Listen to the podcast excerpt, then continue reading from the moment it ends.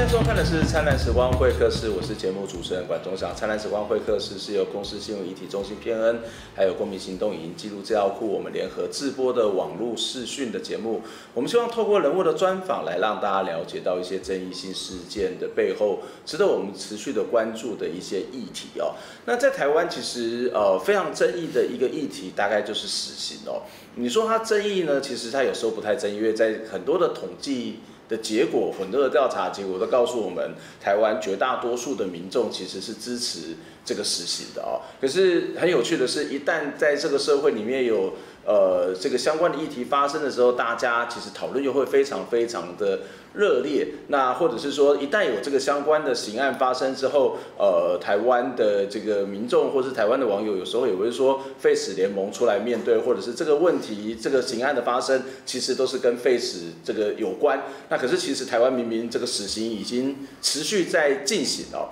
那所以在台湾很有趣的是，呃，好像这样的一个死刑的议题，这个公共议题，它牵扯到这呃这个所谓涉及到包括像人权，包括像情感，包括像所谓的。道德，包括像传统文化等等的因素，要好好的讨论，其实都有点困难了。所以，呃，有也许这对很多人来讲，这个所谓的怎么去看待生命，怎么去看待生命的结束，怎么去看待这个这个所谓的形式的这个事件，它其实有它自己的固定的价值。那但是，呃，台湾 FACE 联盟其实不断的也想要去突破这一种限制，所以呢，他们在最近办了一个活动，叫做“死刑替代措施公民审议”。哦，今天节目当中就要邀请到 Face 联盟的执行秘书王浩瀚来跟我们谈这个话题。浩瀚你好，你好，主持人你好，各位各位观众朋友大家好。呃，我想先请教浩瀚。事实上，就像我刚刚一开始讲说，在台湾绝大多数的民众其实就认为说，呃，这个杀人者死嘛，哈，这个死到的死的杀人之后得到了报应，得到法律的制裁，这是天经地义的事情嘛，而且也会认为说死刑它具有某种程度的吓阻的效果。那但是在你们过对于你们来而言，其实，在台湾要去推动这个所谓的废除死刑这件事情。是不是一件很困难的事情？那在这么困难的状况底下，为什么你们还要再办这样的一个活动，叫做“死刑替代措施公民审议”呢？这跟你们过去以倡议、以救援为主的方式是有很大的不同。呃，虽然说的确就是说，呃，一直以来就是我们发现说，在台湾讨论废死，就像刚呃老师呃主持人提到的，就是说，呃，可能很多人都会发现说，在网络上的言论是很极端的对立，可能。呃，支持死刑的人就会觉得反对反对死刑的人是很呃很无情的，或者是说很很很可恶的。然后如果说是呃反对 face，反对死刑的人，就会觉得说支持死刑的人是很不可理喻的，难以沟通的。但是我们发现说，呃，其实透过一些方法，让一般的人可以有更多资讯的话，那从过去的一些经验里面看到，就是说不管是呃有打电话来跟我们，可能呃。本来是应该是要来抱怨的民众，或者是说，呃，透过一些相关的民调，或者是之前的呃有审议的经验，那都发现说。只要是人们可以得到更多更多的资讯的时候，其实呃这两方的两边的那个意见不一定是有那么多不同，而是有一些共同关心的面向可以去讨论的。嗯哼，其实我我自己在教学的经验当中，我有一堂课，每一年的都会有跟死刑有关的这个主题，那我都会先请同学先看《五彩青春》，啊，然后看完之后我们再做相关的讨论。那我发现有一个很有趣的现象，就是有有两个一个面两个面向，一个面向是呃在。过去在讨论这个事情的时候，在一开始大概七八年前，那个班上讨论的气氛是很对立的。嗯，可是这一两年这个气氛相对之下没有那么的对立。那第二个就是说，有些同学他可能是坚决主张要死刑，坚决主张废除死刑，但是经过讨论之后，哎，他们的观点、他们的想法可能或多或少都会改变。特别是当我们有另外一个选项说，在死刑之外有没有其他的方法，例如说好浸猪笼。例如说，让他永远不得这个出来，好，那或者其他的方式，哎，有些人开始就会开始做调整，这这样的一种讨论，希望达到这种所谓的改变，是你们这个一活动的一个目的吗？还是他其实只是要了解大家的一些想法而已？呃，其实我们的目的就是，呃，这两个东西都算是我们的目的，一个就是我们希望透透过就是说不同的呃，让不同的人来看这些资讯，然后有讨论，然后呃，在这个过程里面，大家可以就是得到更多关于死死刑的基本知识。基或基本的资讯，嗯、那透过这样的过程，其实大家会有呃不同的这些来的朋友会有不同的发现，嗯、就像老师刚刚提到，就是说会有呃原本很两边都是很极端的，那可能在在这个讨论过程当中，即使我没有办法改变我原本的立场，或我仍然不觉得我需要改变我原本的立场，但是会变得比较容易理解说另外一方的人在想什么事情。那这同时也是我们另外一个目的，觉得说可以透过这个过程，呃，让这个社会的意见不是那么的。虽然说大家还是不同的意见，但不是那么的对立，或不是那么的呃把对方当做是仇人一样。我觉得这算是一个呃实践民主的精神的手段之一。嗯，的确，其实在一个社会里面，它本来就存在各式各样不同意见、不同立场的人。那怎么样在这个社会里面让不同的我们？怎么样让这种不同立场的人可以共同相处？对，我觉得，因为毕竟我们都活在这个世界里面嘛，那怎么样好好的相处，或是共同相处，找到一种共同相处之道是非常非常重要的哦。那这个活动其实呃，你们打算怎么样进行呢？呃，这国呃，我们的就是这个公民审议的计划，呃，我们会分成。呃，三个部分。嗯、那第一个部分主要就是刚刚提到的，就是呃，我们会在全台各县市，那包含呃一些离岛，会去举办一般民众的场次。嗯、那这一般的民众的场次就是是开放给所有的人来参加。那来参加的人就是可以透过事前的阅读，我们提供了议题手册资料，然后还有在审议当中的讨论的过程，来做对这个议题做一些嗯。思考跟讨论，那另外就是会有一个就是特别关系人的场次。那所谓特别关系人的场次，指的是我们会去邀请一些跟死刑政策比较有切身相关的人，比如说他是监所的管理人员，或者是他是相关政策的公务人员，还有就是呃被害人的家属，或者是加害人的家属。那这些人我们会分别呃邀请他们来来做一些呃特殊的场次。那透过这样的讨论，因为他们可能比如说是像。呃，监所管理人员，他是对于呃任何死刑的政策跟他们是最有关的。比如说，假设我们要用呃终身监禁来代代替死刑的话，那他们会有什么样的意见，或其他的任何方案，对他们来说会有什么实质上的影响，或者说他们觉得监所可以做更多什么样的改变，来让呃我们的刑事政策更完美。那这些就是我们希望可以透过这样特殊场次。达到的目目的，嗯、那另外就是还有一个是校园场次，因为我们知道之后的课纲就是会比较讨倾向于就是讨论跟融入的教学方式，嗯、所以我们也做了就是呃相关的教案，把这样审议的形式就是把它浓缩到一个学校可以使用的时间，比如说是两个小时的范围，那。透过举办呃教师工作坊之后，让这些来参加工作坊的老师们可以把这样的教案带回去学校，然后在他们的课堂上使用。嗯哼，但是嗯，这个事情是容易的吗？就像我刚刚谈说，以以我的例子来讲，在一个教室里面，嗯、也许有一个老师的权威在，或是有一个这个所谓的密闭的呃一个所谓相对这样可能比较好的一个言谈的空间的存在，那也许它还有一些讨论的效果。可是，在台湾你会发现，最近这几年开始不断的在网络也好，或者电视也好，出现很多所谓的展示正义的这种概念哦。例如说，呃，华社曾经有一个直播的投票，他问民众说：“残杀小灯泡王景玉免死，你愿意花一千七百二十万养他吗？”我们常会看到这种所谓的投票式的，这种所谓选择式的，这跟台湾的整个民主政治的发展是有关，因为我们都把投票当做是好像是民主的实践，当然这是有问题的哦。可是我们已经习惯了这种所谓选边站或者这种选择投票的方式，这种公共。讨论，在你的经验里面，或者在你们期待里面，他不会很，我我会不会觉得很很难吗？就是大家愿意来好好的坐下来谈，特别是如果我的立场跟你不一样的话，我为什么要跟你一起谈？对对对，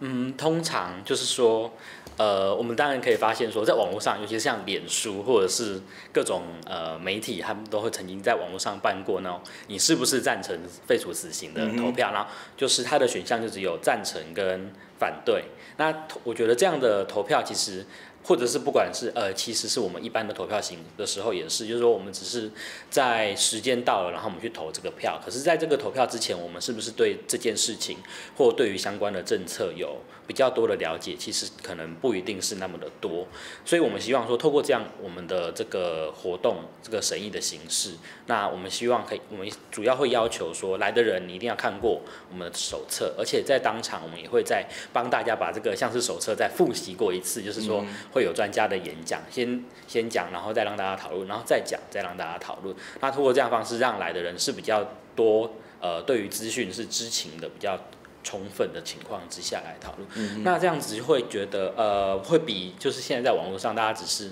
呃，直接投你要或不要，支持或反对，来的呃更细致一些。嗯，对。您刚刚谈到一个非常重要的概念，叫做所谓的知情哦，那或者是说，你也提到这个社会大众对于死刑这件事情是存在的一些迷失或是不清楚的地方。嗯，我不晓得在你们这种长期的接触的经验里面，不管是民众打电话跟你们抱怨，或是在跟一般的其他的大众接触的过程当中，民众会有什么样对于死刑比较不清楚的资讯，或者所谓的迷失？例如，我举个例。例子好，就是说，大家常常会觉得说，死刑是可以遏制犯罪的。那这个遏制犯罪是真的吗？或者是，那如果不能遏制犯罪的话，那怎么样再去消弭犯罪呢？嗯，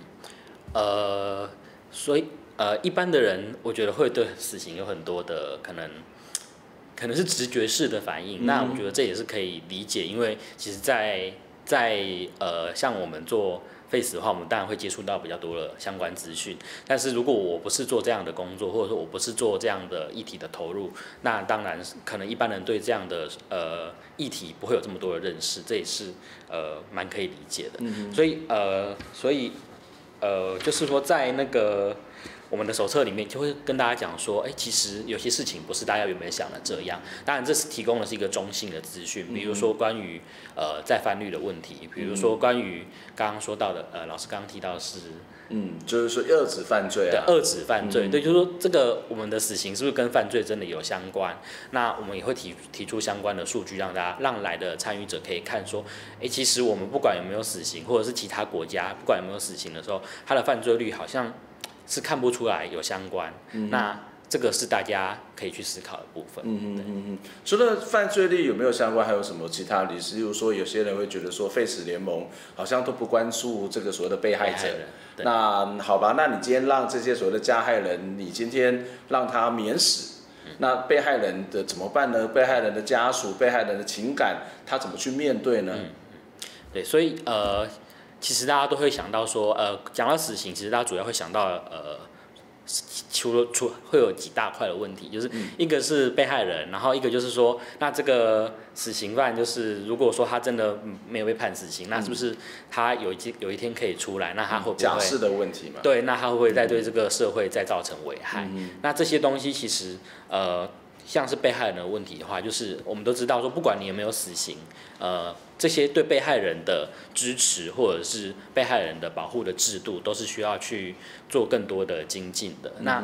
嗯，目前的状况来说，就是我们的被害人他可能得到的是金钱的补偿，嗯、但是他在身心方面的呃，就是支持跟需求是比较少被看到的。嗯、那也希望说，透过这样的审呃，我们这样审议的方法，让大家看到说，哦，原来我们的被害人还有这么多不同的需求，或不同的人他其实是有不同的需求。嗯、那怎么样在制度上让这些不同的需求可以得到呃，得到他的得到支持？嗯，那这是一个重要的事情。Face Face 联盟会怎么样主张，或是 Face 联盟你们会去怎么去关心这些被害人？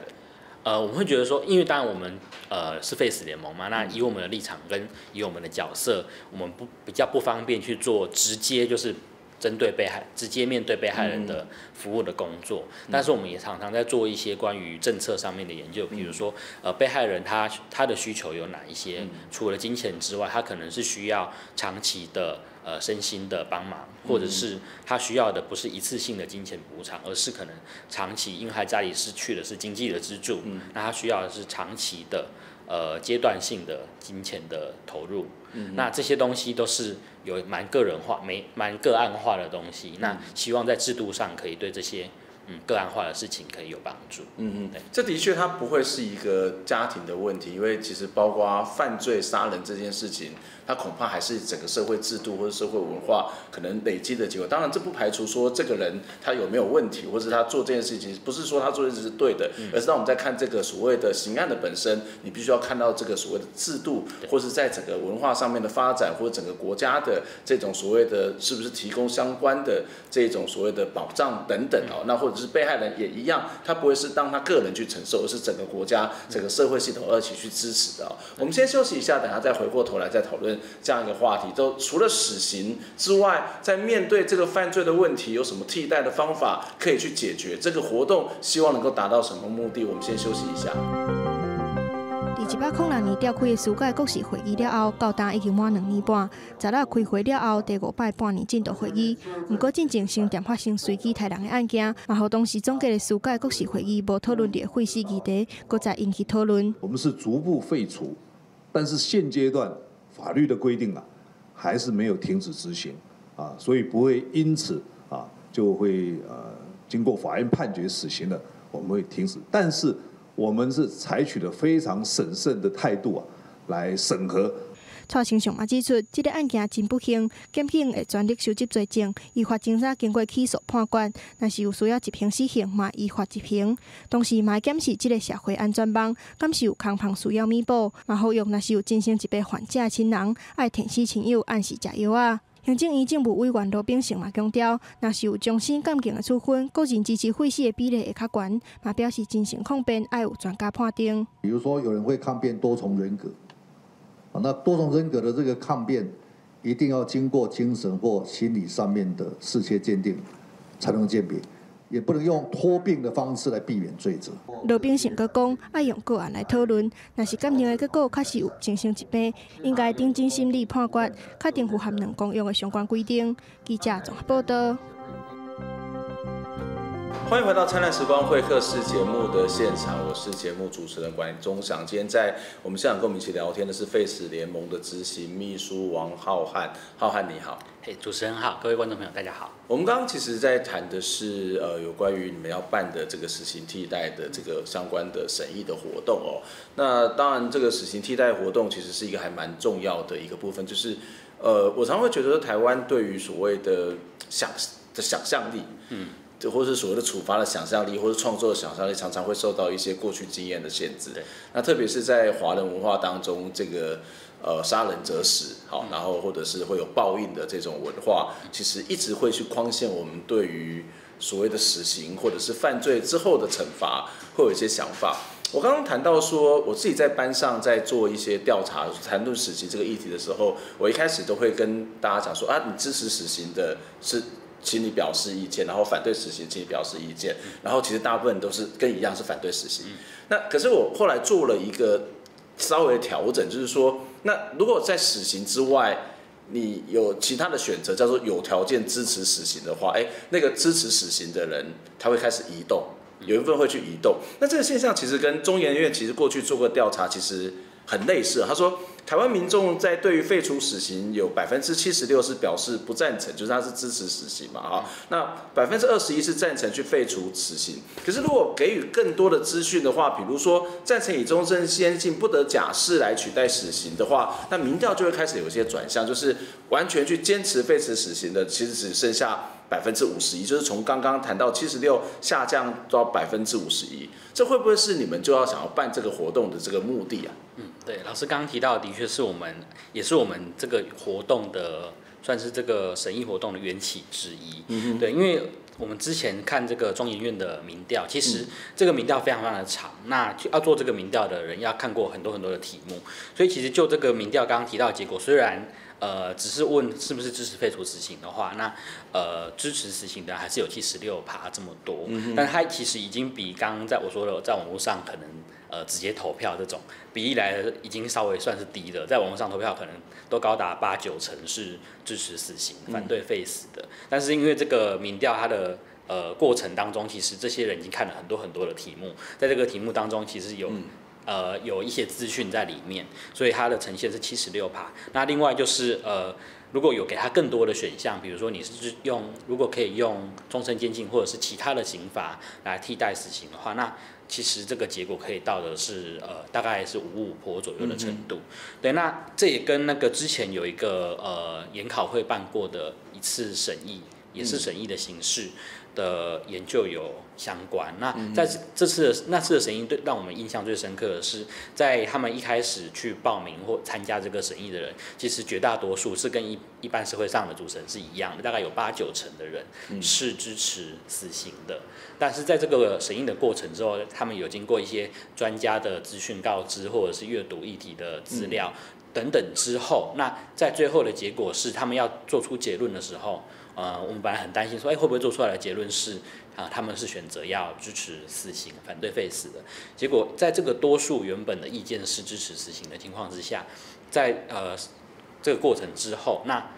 呃，他们的结论是他们没有办法做出一个结论，嗯，那这就我觉得非常有趣，因为原本是多数支持死刑的状态里面，最后最后却无法产出结论，嗯、那我觉得可能就是这些人在这个过程里面，他因为有更多的资讯，所以他开始对这个议题有更多的思考，嗯、那他觉得说，我是不死刑是不是仍然是一个适合的制度，或者是有需要更多的考虑，所以他虽然没有办法马上变成说，呃，他是支持 Face，，但是他。愿意多想多想一些，所以他没有办法做出一个呃、嗯、结论来。就也许他从来没有想过在实行之外有其他的选择。但这其实反映的一个很有趣的现象，就是我们常常会表态，我们常常会有某些的支持。可这个支持常常会受限于，或是取决于我们对事实的了解够不够充分，或者是说我们在做表态，在选择的选项上面，它够不够多元，或是有没有什么其他的可能？就好像你同意去花一千多万去养一个人吗？刚刚谈到的这王俊义的例子，其实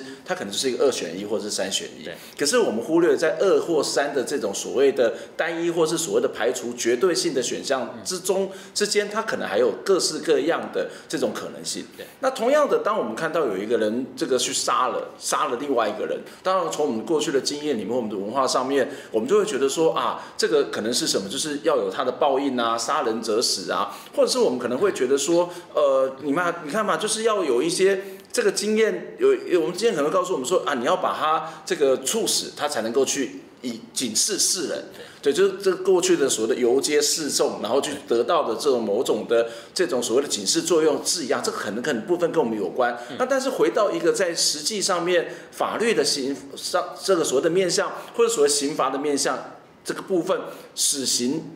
之外还有什么其他的选项？我们可以好好的去惩罚、惩处这一个人，或者是让这个人不要再犯罪，或者是他的这种所谓的。所谓的警示作用反而比死刑更高。嗯，呃，其实目前呃，当然台湾还没有废除死刑嘛，但目前来说，在全世界呃，世界上已经有不少国家都是废除死刑的。嗯、那在这些废除死刑国家里面，大致上他们采取的呃方式，就是在没有死刑之后，呃，主要就是。终身监禁，那这个是不能假释的，没有假释制度。然后一个就是无期徒刑，嗯、那这个所谓的无期徒刑指的是他是有机会被假释，可以假，可以回到社会上。嗯、然后再来就是比较长刑期的有期徒刑，嗯、比如说大家都比较知道之前那个挪威的案件，他其实只被判了二三十年，因为他们最长的刑期就是二三十年，没有更没有更多的了。对，那。呃，但不同的不同的刑罚会有一些不同的问题存在，比如说终身监禁，那可能的确他在一般人的想象里面，或对一般人来说，他是最容易被接受来当做一个代替死刑。但是终身监禁就会出现另外一种讨论，说我为什么要花这么多的钱去养这一个？杀人犯或者养这一个所谓的废物也好，那他就是该死呢？我们还要花钱，然后这些钱都是我们税金出的，这样根本更不合理，不是会有更多的这种想法吗？那是因为呃，一样的老师刚刚提到说，我们对制度上是不是能够有更多不同的想法？那对于呃终身经纪人来说，他是不是能够有可能在监狱里面可以工作，或者是有什么样技能的培训？那透过这个技能培训或工作，让他可以在里面有一些。呃生产力。嗯，对，那对于一般人来说，也许就可以比较接受说，哦，他在里面是有工作的，然后他是可以支付他自己的生活所需的，嗯、那不是单纯的让社会或政府来花钱养这个人。嗯，对，那这当然在制度上都会有一些不同的设计，让那目前当然台湾的死刑。台湾的死刑制度是没有这个设计，因为这些人是死刑犯，他有一天就是要被枪决，所以不会想到这么多，说他是是不是需要去工作。但是对于其他的，你是说台湾现在如果被判死刑，他们是没有工作，他们没有办法在监狱里面没有办法继续工作，因为他可能随时都会预计就是会被枪决。但是其实他们是假设是不不得假释的状况底下，或者可以假设的状况底下，他们可以在里头的劳动可以自给自足。对，目前台湾的大家可能都有听过一些监狱都有不同的监狱都有不同的名产，当然这个不一定是。呃，也许有他其他的问题，但是我们都听过这个东西，代表说它其实是里面的受刑人的呃生产，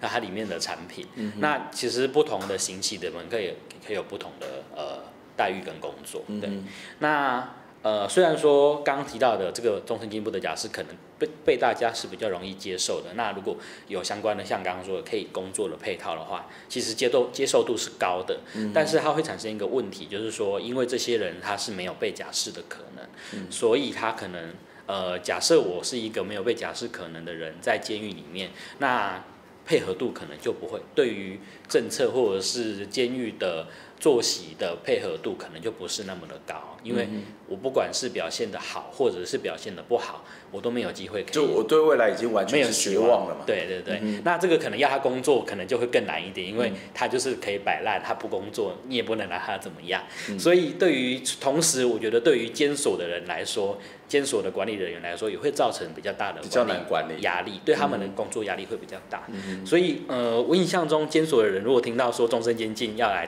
代替死刑，其实第一个反对的应该通常都是这些监所的管理人员，因为对他们来说，这个是一个很烫手的山芋，很烫手的事情。对，那另外一个就是无期徒刑是可以假释，那这当然在刚刚说的监狱的管理方面比较不会有这么大的问题，但是呃，可能就要在制度上，比如说大家对于假释制度可能不是这么信任。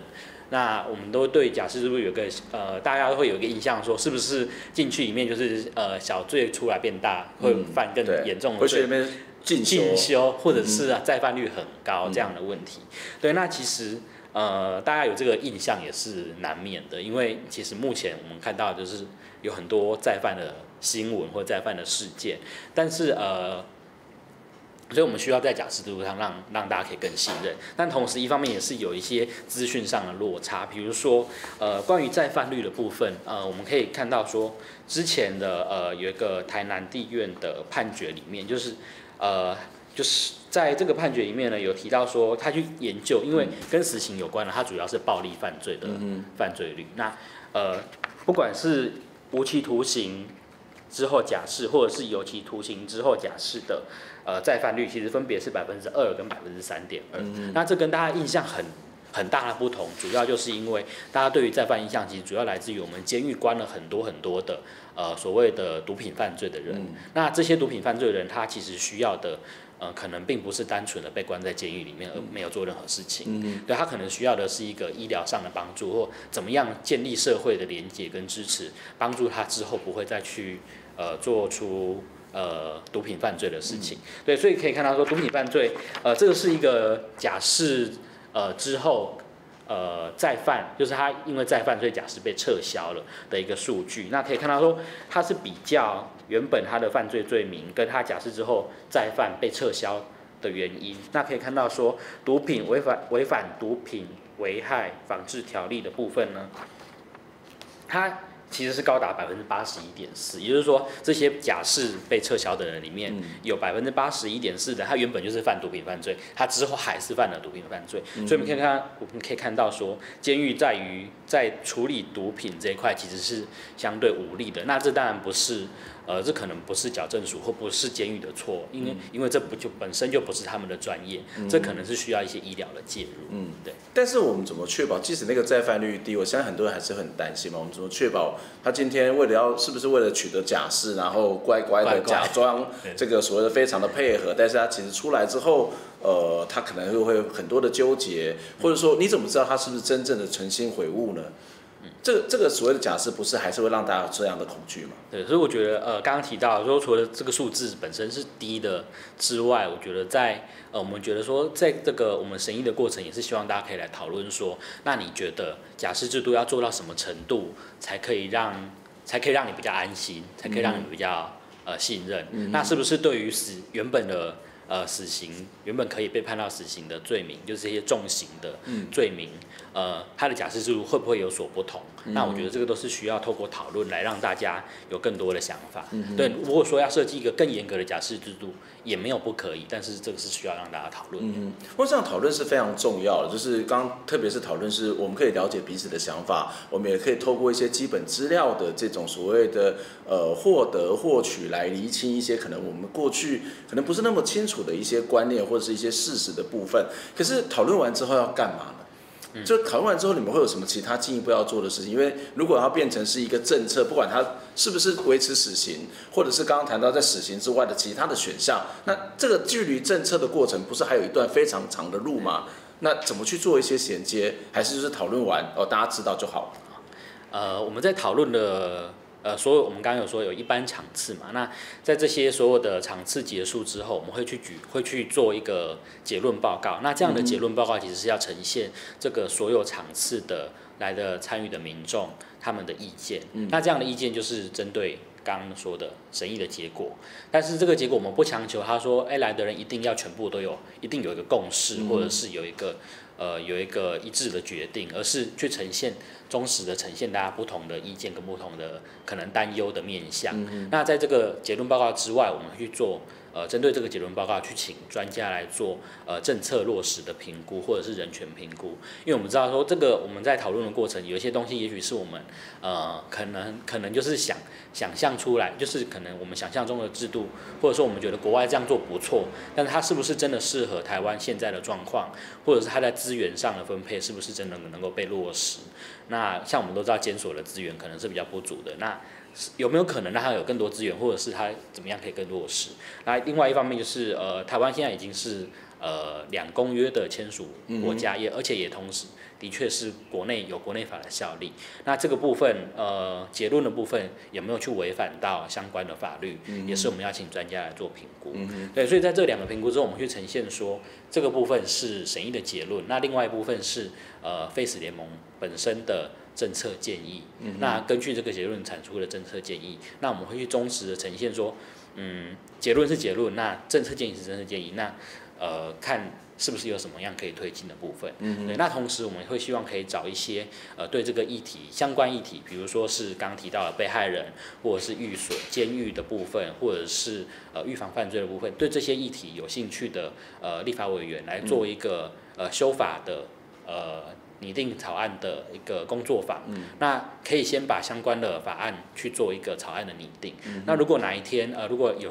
如果是有机会把这个法案可以呃送到立法院，或者是进行去修法的动作的时候，已经有相关的呃相关的东西可以做。嗯台湾其实是一个看起来很喜欢讨论的一个国家。对，我们其实，在电视上面充满了各式各样的讨论。可是这个讨论到底有没有对焦？讨论到底有没有厘清事实？其实是一个非常重要的一个讨论的一个要件了。那我们也希望透过这些讨论之后，呃，你不一定要去改变你对死刑的看法，可是对死刑的本身，或是对于所谓的刑罚的本身，有更多充分的了解，也许可以让我们在做决定的时候，可以有比较准确的这个所谓的决定，或者是我们在做决定的时候，也能够。有一些在充分的资讯之下所做的决定，它相对之下肯定会比较完整一点。今天非常谢谢浩瀚来接受我们访问，希望下次能继续有机会再来讨论相关的议题。我们下礼拜空中再会，拜拜，谢谢大家。